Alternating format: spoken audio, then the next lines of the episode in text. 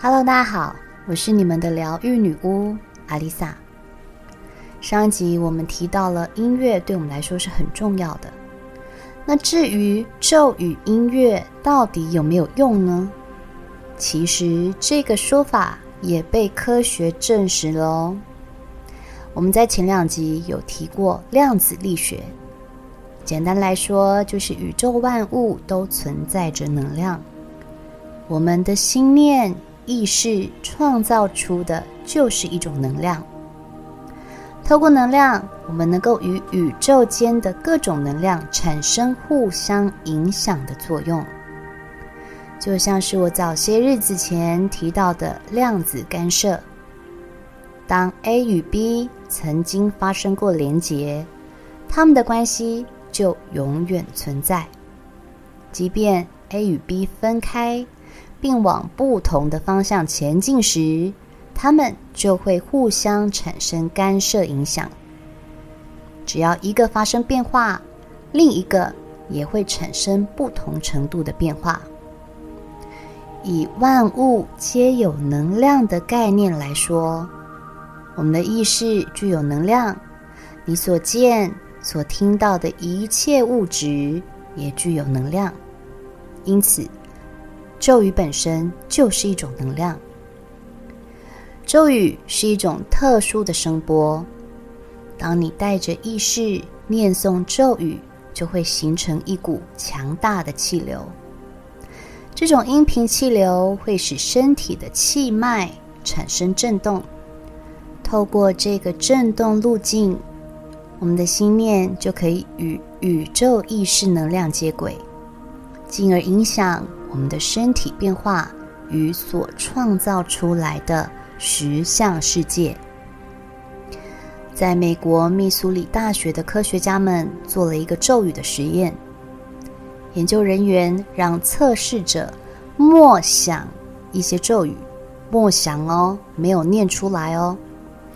同时观察测试者大脑电波磁场，结果令他们十分震惊。当测试者默想咒语时，磁场的测试仪器测到了一个相对应的脑磁图，他们分别测试了二十七个不同的咒语，得到了二十七个不同的脑磁图。也就是说，咒语的力量不只是来源于念诵时产生的音波，当我们默想时，依旧会产生磁场能量。这也再次证明了意念是能量的一种表现形式。每个咒语都是一个不同的共振路径，带你下载宇宙各种不同的能量。就好比六字真言，它就是开启善待自己、善待他人的慈悲心。文殊咒是开启智慧的能量。心经。是回归心灵的自在力等等。在我去这一次的佛教电音派对的时候，隔壁的女生恰好也是一个人去的。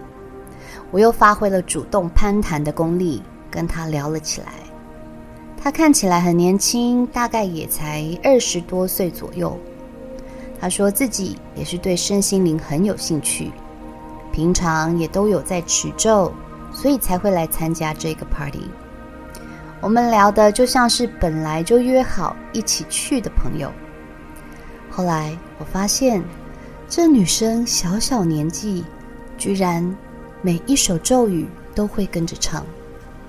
我就算是看着字幕，都还搞不懂那个字要怎么念。我其实对于持咒这件事情并没有很积极。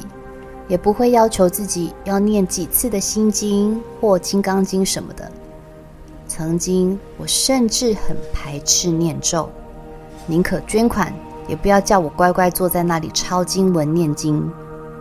第一，我觉得这很浪费时间；第二，以女巫的个性，我一定非得把每个字都搞懂意思才行。不懂其中的道理。念这些经文真的有用吗？虽然说我对持咒真的很没兴趣，但是很奇怪的是，听梵文的我却可以接受。梵文咒语经过许多国外的音乐家、歌手改编翻唱，已经不再是毫无高低起伏的催眠咒，反而改得很让人朗朗上口。因为这些咒语其实就只有几句，他们只是不断重复咒语内容。所以听着听着，也就自然而然的会跟着唱了。这些音乐不但有高低起伏，在配乐也加入了许多新世纪音乐的元素。这让我一开始接触之后，有几年的时间几乎都不再听流行音乐了。在印度或泰国，许多商店一开门营业，就开始播放他们所供奉的神的梵文歌。光是播放，不跟着念诵，也会有相同的效果。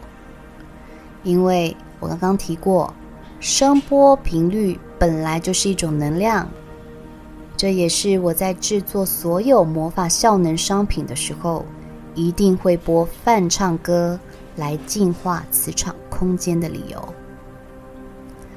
挑选好的音乐很重要，但更重要的是，当你听着那些打着身心灵疗愈的音乐时，心里不舒服或是产生头痛、耳鸣的时候，请你一定要换首音乐听，因为在这个世界上，有善念、正念的人之外，别忘了还有心存邪念的人。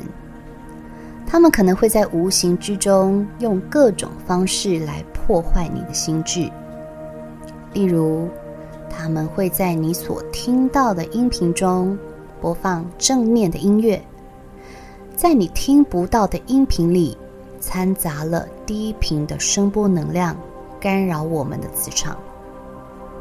而有些流行歌，则是用录音技术把一些特别的歌词。用倒转的方向录到一首歌中，在正常播放下是无法听出来的。但是，把歌曲以逆向方式播放，就可以听到另一种声音唱着截然不同的歌词，把负面歌词直接送入人的潜意识中，正常意识是无从发现的哦。相反的，以音乐。来进入人类潜意识的也有正面的例子。在一九七八年，美国有一个实验报告发表，在三十七间超级市场里播放的轻音乐中，同时有肉耳听不到的微声在说：“你很诚实，不会偷东西，不会犯法。”结果。在九个月后，超级市场的损失减少了四百多万。其实这就是一种潜意识的催眠。当人在无形之中吸收了歌词的内容讯息后，行为、性格与习惯就会悄悄地被扭转过来。更何况以现在这么文明开放的社会。根本就不需要搞得这么麻烦。歌词里明明白白的充斥着负面、暴力、色情、毒品，耸动的歌词加上洗脑的配乐，还高居排行。而且无脑、毫无意义的歌，莫名的也很广受大家欢迎。这些不是要扰乱人的心智，就是要把你变笨。听歌是很主观的事情，当然每个人都有自己的喜好，但是别忘了，声波与频率可是时时都在影响你的感官世界与实相人生。这种深植在心中的潜意识，无形的力量比你所见的有形的力量更具有深远的影响力。当你下次打开蓝牙、戴上耳机的时候，记得提醒自己：音乐可不只是音乐，它可能正在悄悄改变你的人生哦。我是阿丽萨，我是你们的疗愈女巫，我在九又四分之三月台等你。